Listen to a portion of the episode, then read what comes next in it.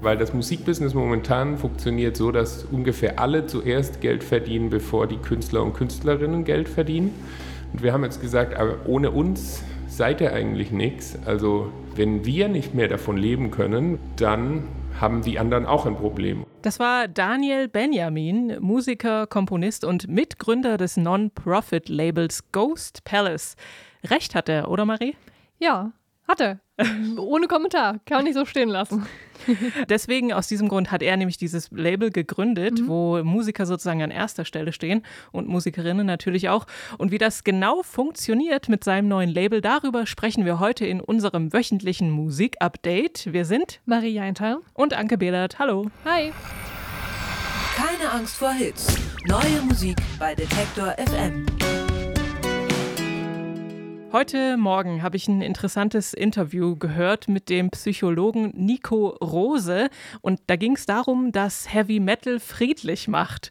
Rosen ist selbst auch Heavy Metal Fan und hat auch eine repräsentative Studie dazu gemacht, in dem ihm also viele Leute gesagt haben, dass sie ihnen die Musik und dieser extreme Krach hilft, mit ihren eigenen sozusagen mit ihren Schatten umzugehen und auch Aggressionen abzubauen und dass sie sich nach dem Musikhören einfach friedlich fühlen. Ähm, also, dass Musik Stimmung beeinflusst, das ist ja jetzt keine neue Erkenntnis, aber gerade Heavy Metal hat ja durchaus einen zweifelhaften Ruf. Bei Menschen außerhalb der Szene jedenfalls. Zu Unrecht, wie sich herausstellt. Ein paar musikalische Stimmungsaufheller haben wir heute auch dabei. Die Alben der Woche. Soccer Mummy ist das Projekt von Sophie Allison. Sie war gerade mal 20, als ihr Debütalbum Clean herausgekommen ist. Und das wurde dann auch direkt mal zu einem der beliebtesten Coming-of-Age-Alben der 2010er. Äh, mit dem Nachfolger namens Color Theory, da ist sie dann auch so über die Lo-Fi-Schlafzimmer-Pop-Szene hinaus bekannt geworden. Und jetzt gibt es schon das nächste Album von Allison, alias Soccer Mummy. Und das heißt Sometimes Forever. Und dieser Song hier, der heißt With You.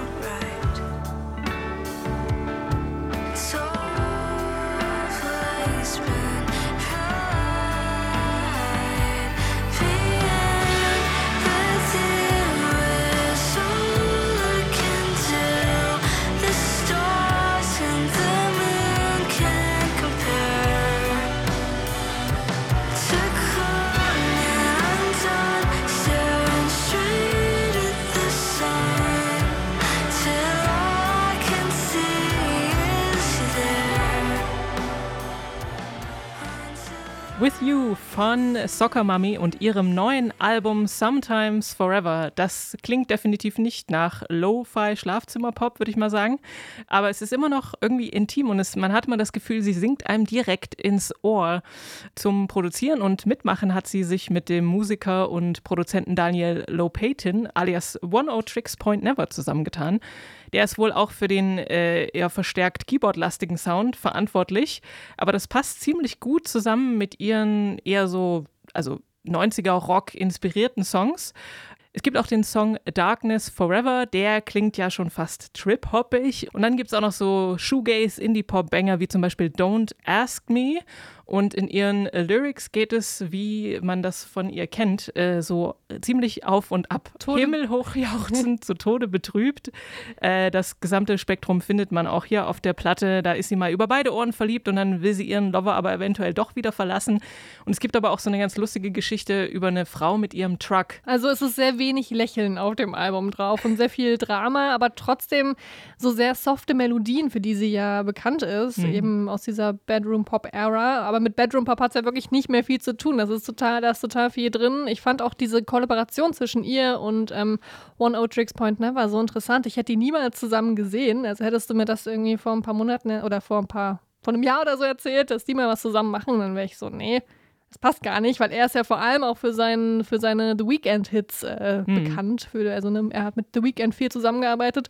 Ähm, und ich finde aber, das steht Soccer Mami sehr, sehr gut. Dieses mehr Synthi-lastige, diese trip-hoppigen äh, Ausflüge. Ich finde das alles sehr, sehr gelungen. Ähm, ich finde, sie hat generell auch eine wunderschöne Stimme, die sehr kindlich klingt manchmal. Und das steht dann halt im ziemlich harten Kontrast mit den Themen und auch mit der Musik, jetzt vor allem auf dem dritten Album. Also ich finde, sie hat sich echt so von Album zu Album gesteigert und ich bin jetzt richtig Fan gewesen von dieser Platte. Natürlich ist sie sehr emo irgendwie, aber ich finde das gar nicht schlecht. Ähm, ich, ich, ja, wie du höre ich hier gerne zu. Ähm, es ist ein sehr modernes, modernes, rundes Ding geworden und mal was Neues auch für Soccer Mami. Holly Cook ist eine englische Musikerin und deren Berufswahl, die war quasi vorbestimmt. Sie ist nämlich die Tochter des Sex Pistols Schlagzeuger Paul Cook und der Sängerin Jenny Cook, die bei Culture Club gesungen hat und außerdem noch ist Boy George ihr Patenonkel. Also wenn man da dann nicht Musik macht, sondern irgendwie Bauingenieur oder Bibliothekarin wird, dann ist, wird man wahrscheinlich enterbt. Jedenfalls hat äh, Holly Cook auch zum Beispiel schon äh, so, als sie noch ziemlich jung war, in der All-Female-Punkband The Slits mitgespielt, als die sich mal, also die gab es ja schon in den 80ern, aber sie haben sich dann in den Nullerjahren nochmal neu zusammengetan. Und da war sie dann mit dabei und ähm, macht aber auch Solomusik und zwar schon 2011 ist das äh, ihr Debütalbum, Soloalbum erschienen. Das wurde damals von der BBC als one of the most enjoyable Reggae Albums bezeichnet. Und auch auf ihrer neuen Platte Happy Hour mischt sie Reggae mit Soul und RB-Elementen. Und das ist so einen, ist eine Stilrichtung von Reggae, die man gemeinhin als Lovers Rock bezeichnet.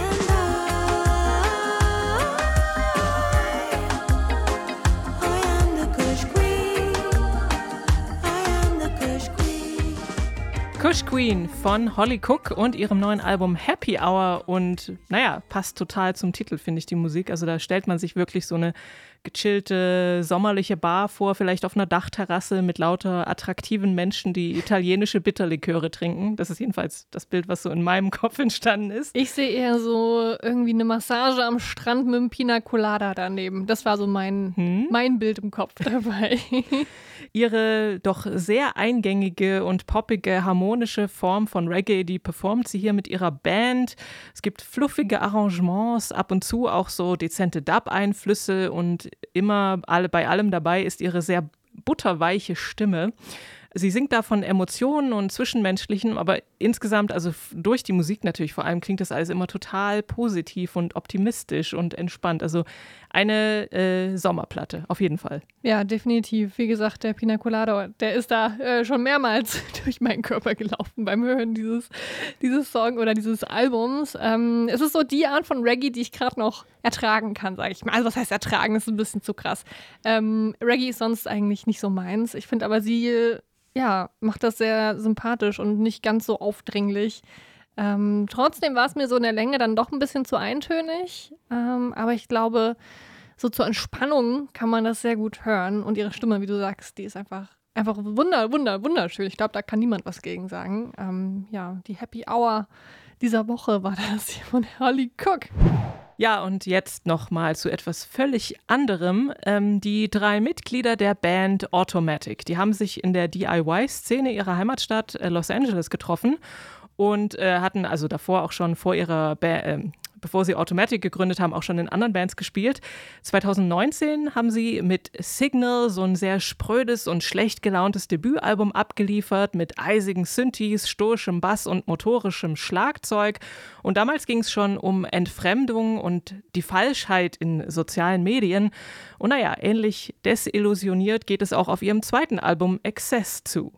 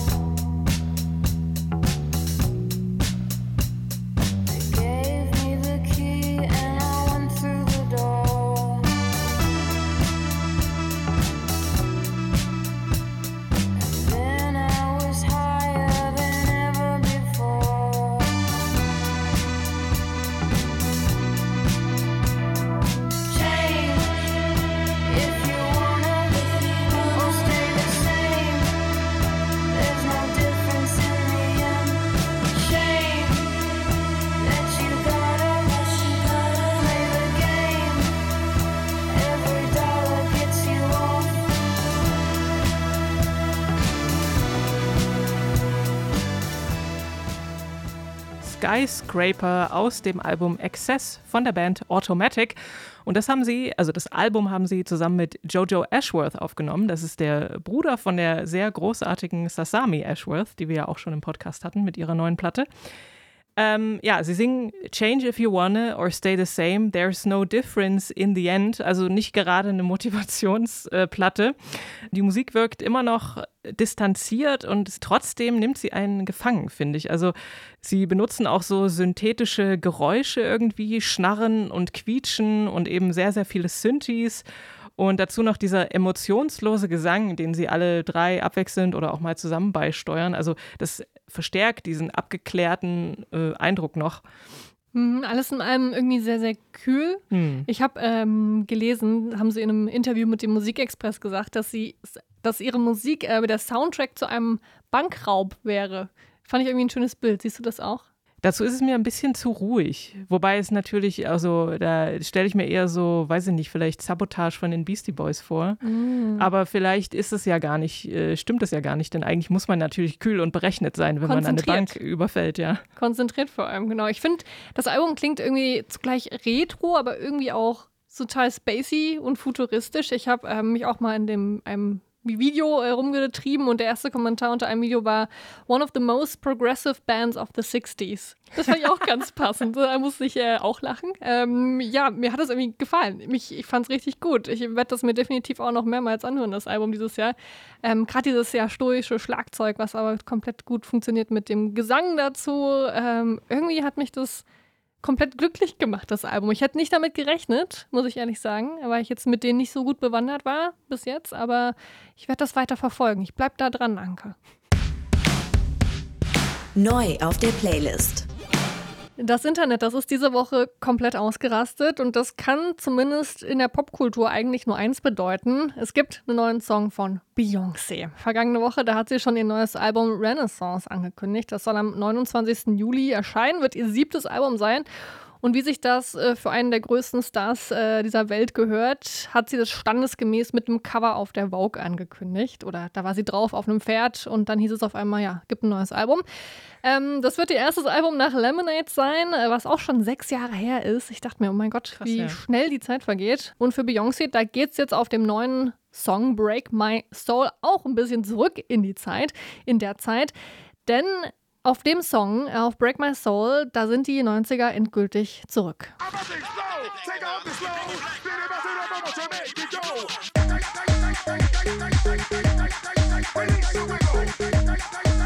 Break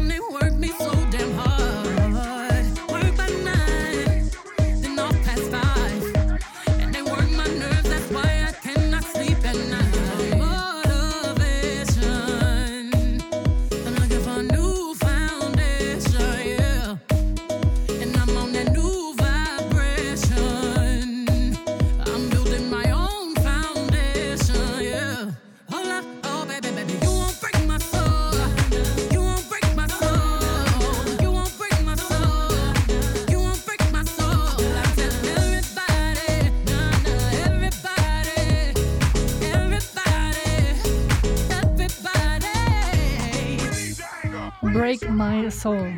Der neue Song von äh, Beyoncé, der ja die 90er zurückbringt. Auch äh, weil sie einen 90er-Hit sampled in diesem Song. Und zwar den Song Show Me Love von Robin S. Die Bassline, die kommt daher. Und es gibt noch ein Sample, der Song Explode von Big Freedia. Ähm, der ist da auch drauf. Ähm, dieses Release your anger, release your mind, release your job, release the time, release your trade, release the stress, release the love, forget the rest. Ähm, das hat sich nicht Beyoncé ausgedacht, sondern eben Big Freedia, ähm, ja, der auch äh, mit im Studio war für diesen, dieses Sample. Oder ist ja kein Sample dann mehr, ne, wenn er es nochmal neu aufnimmt. Inhaltlich ähm, bezieht sich der Song aber nicht unbedingt auf die 90er, sondern eher auf die heutige Zeit. Es sind Referenzen zur Pandemie drin, zum Maske tragen und allgemein könnte man sagen, geht es darum, neu anzufangen. Irgendwie sich nicht von der bedrückenden Arbeitswelt, vom alten Job oder so gefangen nehmen zu lassen, sondern zu sagen, nee, ich kündige jetzt meinen Job und fange ganz neu an. Und anscheinend haben das auch einige Leute gemacht im Internet. Es gibt so verschiedene TikToks und Tweets, in denen gesagt wird, wegen Beyoncé habe ich meinen Song, äh, habe ich meinen Job gerade gekündigt. Ich weiß nicht, ob das immer so eine gute Idee ist oder ob man da lieber nochmal nachdenken sollte, aber wer so einen Anstoß braucht, den ja, für den ist Beyoncé immer da. Natürlich wird man auch diesen Song jetzt in den kommenden Wochen wahrscheinlich aus den Auto-Stereoanlagen schallen hören. Davon bin ich überzeugt. Also, ganz, also ich finde ihn auch ganz cool und natürlich ist sofort vor meinem inneren Auge sind die Ballonhosen und die äh, Schulterpolsterjacken aufgetaucht. Ähm, ich finde ihn allerdings so im Vergleich zu ihren eigenen Sachen äh, kann er irgendwie nicht so richtig anstinken. Natürlich ist es ein Hit und natürlich werden ihn alle abfeiern. Aber man muss es ja immer, muss gucken, was hat sie denn vorher schon so gemacht. Und das hat mich irgendwie ein bisschen mehr überzeugt, muss ich jetzt mal so sagen. Song Nummer zwei kommt aus Schweden von den beiden Schwestern Johanna und Clara Söderberg, gemeinhin bekannt als First Aid Kit. Um das Folk-Duo war es ja einige Jahre still. Das letzte Album, das ist nämlich auch schon vier Jahre her, das heißt Ruins. Und das war damals ihr viertes Album, mit dem sie sich immer weiter in die Herzen aller Folk-Fans gespielt haben, mit ihrem sanften, aber eindringlichen Harmoniegesang und so schönen getanen Melodien, mit denen man eigentlich nichts falsch machen kann. Und warum eigentlich irgendwas daran ändern, wenn das eben so gut funktioniert? Denn der neue Song Angel, der folgt diesem Muster eigentlich exakt und ich finde es einfach nur schön.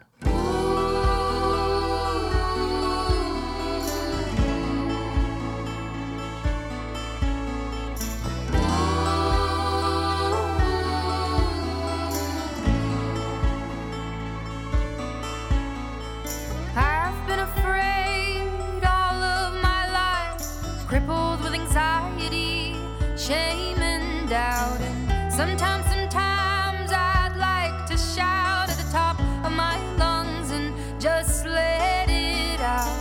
What has that fear ever done for me? Ooh, but hold me back. Oh, what has jealousy and hate ever done for you? But remind you of what you think you lack. So.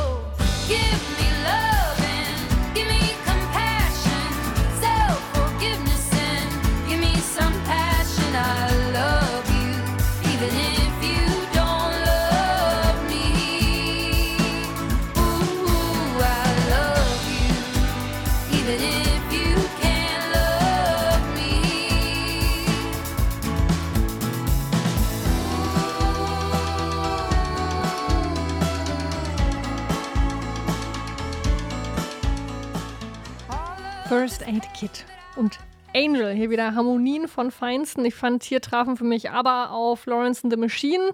Ähm, und ja, rauskam ein wunderschöner First Aid Kit Song, in dem es darum geht, nett zu sich selbst zu sein und vor allem auch zu anderen, auch wenn die Zeiten wie gerade und auch in den letzten paar Jahren äh, ziemlich düster sind, auch mit Hinblick auf die letzten zwei Jahre, in denen der Song auch entstanden ist.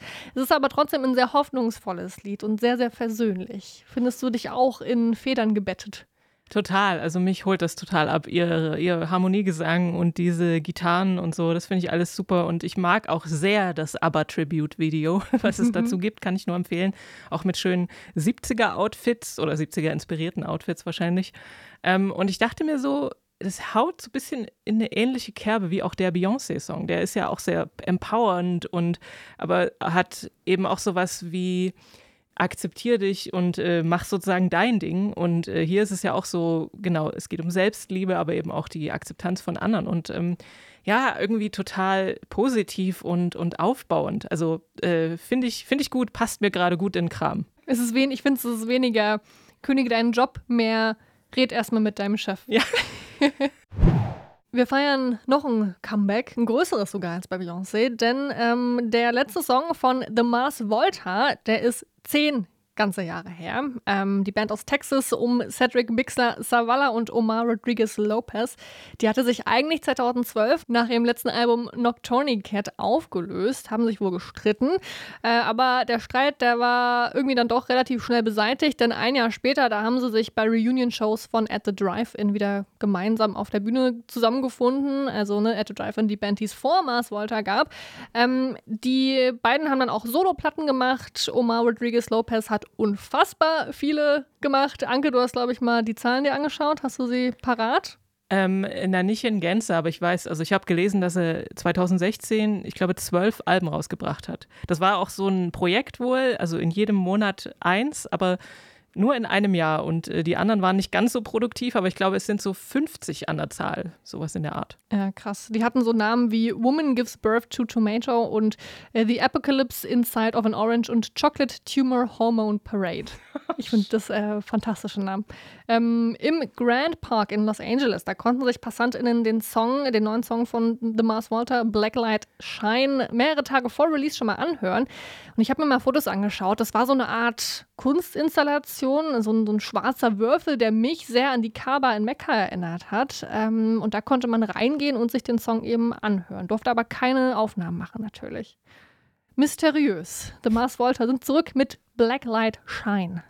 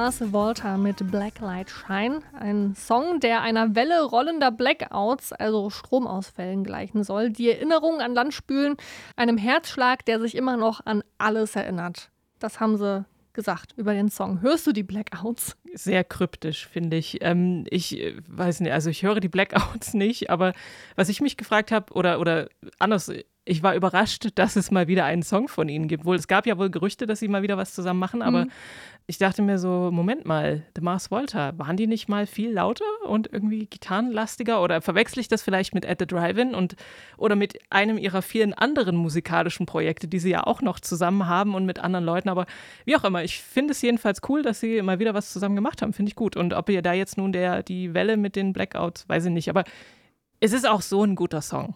Es ist ein guter Song. Ich fand, ich war eh, also ich kenne mich gar nicht aus mit The Mars Volta, auch nicht mit, der, mit At the Drive-In. Ich kenne nur die Shirts, die Leute tragen.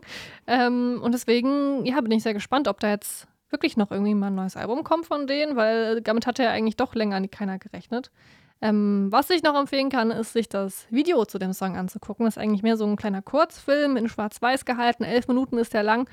Und da hat äh, Omar Rodriguez Lopez auch Regie geführt. Und da sieht man, ja, wie Menschen tanzen zu ganz toller Musik. Und das macht mich irgendwie sehr glücklich. Popschnipsel. Daniel Benjamin, den kennen vielleicht manche noch von seiner ehemaligen Band Sea and Air und im Februar kam ja auch sein Soloalbum Aerial Fun. Ähm, aber auch sonst ist Benjamin ja sehr umtriebig und äh, hat eben kürzlich mit einigen Gleichgesinnten das Non-Profit-Label Ghost Palace gegründet. Eingangs hat er ja schon gesagt, dass sie wollen, dass nicht die Musiker immer und Musikerinnen immer am Ende der Vergütungskette stehen sozusagen und äh, erstmal alle anderen verdienen und dann am Ende sie, weil es geht ja um das, was sie erschaffen haben. Das ist also eine sehr gute Idee, finde ich. Warum ist eigentlich noch nicht vorher jemand drauf gekommen? Beziehungsweise vielleicht ist ja vorher schon jemand drauf gekommen, aber sie machen es jetzt jedenfalls selbst. Ich habe ihn dann gefragt, wie genau das funktionieren soll. Es funktioniert aber ein bisschen wie so eine, ein Vereinsleben, sage ich mal, ähm, im Sport oder Modelleisenbahnclub oder sowas. Da ist ja auch erstmal kein Geld mit zu verdienen, sondern die Leute haben Bock da mitzumachen. Und so funktioniert auch meine Position im Label und die von den anderen. Und wir haben natürlich was davon. Also genauso wie ein irgendwie Hobby Volleyball-Team hat auch was davon. Die können Sport machen, die können ein bisschen rumfahren, gegen andere Mannschaften spielen. Das macht ihnen Spaß.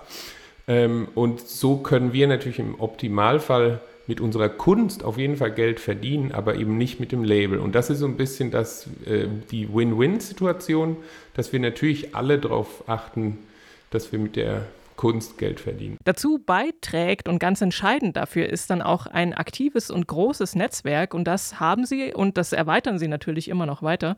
Sie bringen Musik raus von KünstlerInnen äh, aus zum Beispiel Deutschland, den Niederlanden, Kanada, England und so weiter.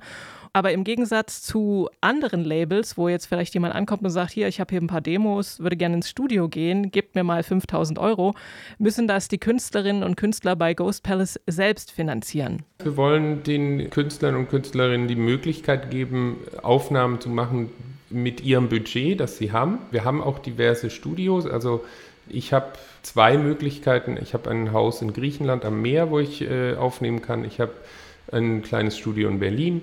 Zamunta Cola, das ist äh, mein Drummer, der hat in Leipzig ein Studio. Und da können wir mit geringstem finanziellem Aufwand den Bands ermöglichen, aufzunehmen. Aber letzten Endes geht es natürlich darum, wenn du bei einem Label bist, wo du 100% der Einnahmen bekommst, dann musst du natürlich die Ausgaben auch selber stemmen.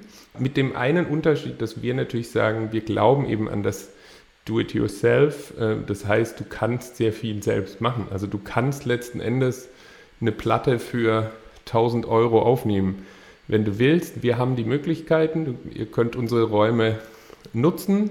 Aber wenn ihr jetzt zum Beispiel wollt, dass wir da mitmachen, also dass wir da irgendwie drei Wochen lang an den Reglern sitzen, dann wird es natürlich teurer. Und das ist ja auch die Art und Weise, wie wir letzten Endes mit unserer Kunst dann Geld verdienen. Also wenn ich jetzt eine Platte produziere von einer anderen Band, dann ist das ja meine künstlerische Aktivität. Und dafür verlange ich natürlich auch Geld, ist ganz klar. Und ich habe äh, Daniel Benjamin noch gefragt, äh, ob sie dann das Gleiche machen wie andere Unternehmen auch, nämlich so das Geschäftsjahr auswerten, vielleicht einmal im Jahr, oder ob sie so fünf oder zehn Jahrespläne oder sowas ähnliches haben. Wir haben quasi gesagt, wir werden die ersten fünf Jahre überhaupt kein Resümee ziehen. Das ist uns das Allerwichtigste. Also wenn jetzt, sagen wir mal, von einem Album, was wir veröffentlichen, irgendwie nur zehn Kassetten verkauft werden, dann sagen wir nicht, oh nein, sondern dann sagen wir, ja gut, sind zehn, da bauen wir drauf auf und wenn wir einen riesen Erfolg haben, wie jetzt, also bei Jules Maxwell zum Beispiel, das lief sehr gut, fast schon zu gut für uns. In fünf Jahren werden wir dann irgendwann mal hin, uns hinsetzen und sagen, okay, was hat es gebracht? Machen wir es weiter oder nicht? So. Und im kleinen Stil werden wir natürlich uns ständig verändern auf dem Weg und haben auch sehr viel Konversationen darüber. Und so wird nächstes Jahr zum Beispiel auch Fokus auf Booking sein. Also wir haben schon eine kleine Booking-Agentur gegründet, das machen wir dann auch selbst. Werden, eigentlich wollen wir ein komplettes utopisches Musikbusiness aufbauen. Da waren sie selbst überrascht über den Erfolg des, des einen Albums. Ich finde das total sympathisch ähm, und, und hoffe, dass das auch länger funktioniert. Ich finde, ja, eben auch mal nicht nur auf die Zahlen zu gucken und nicht zu sagen, hey, nur weil sich ein Album nicht gut verkauft hat, schreiben wir den Künstler oder die Künstlerin jetzt komplett ab, ähm, sondern ja, glauben weiter dran und supporten weiter. Das äh, sollte es viel, viel öfter geben. Bei den größeren Labels ist das nämlich überhaupt gar nicht so, ne? Da wird ganz genau geguckt, hat das sich jetzt gelohnt oder nicht. Und ja. Ist auch, finde ich, so ein, ähm, also einerseits ist dieses DIY-Ding ja nicht direkt neu, aber dieses alles selber machen, das hat schon was sehr zeitgenössisches irgendwie, so, dass heute eben MusikerInnen auch selbst alles selber machen. Also vom Schreiben bis Aufnehmen, über Produzieren bis Promoten und Booken und dies, das und das. In dem Fall müssen sie es halt nicht sozusagen ganz alleine machen, sondern haben dieses Netzwerk im Rücken, das sie dabei unterstützt. Also, also ein totaler, ein totales Kind seiner Zeit, dieses Label. Aber ich drücke ihnen natürlich auch alle Daumen dafür, dass, dass das klappt. Und morgen am 25. Juni findet das große Ghost Palace Label Launch Konzert statt. Und zwar im Urban Spree in Berlin. Spielen werden dort der Dead Can Dance Keyboarder Jules Maxwell, das Post-Punk-Duo Klischee und natürlich Daniel Benjamin auch selbst. Das wird sicherlich sehr spannend. Also, falls ihr in Berlin oder Umgebung seid, schaut doch mal vorbei. Das lohnt sich. Das war's für heute von uns. Ich hoffe, wir konnten eure Stimmung ein bisschen positiv beeinflussen mit unseren Musiktipps. Für diese Woche verabschieden sich Maria Eintal, und Anke Behlert und wir wünschen euch ganz viel Spaß beim Musik hören. Keine Angst vor Hits. Neue Musik bei Detektor FM.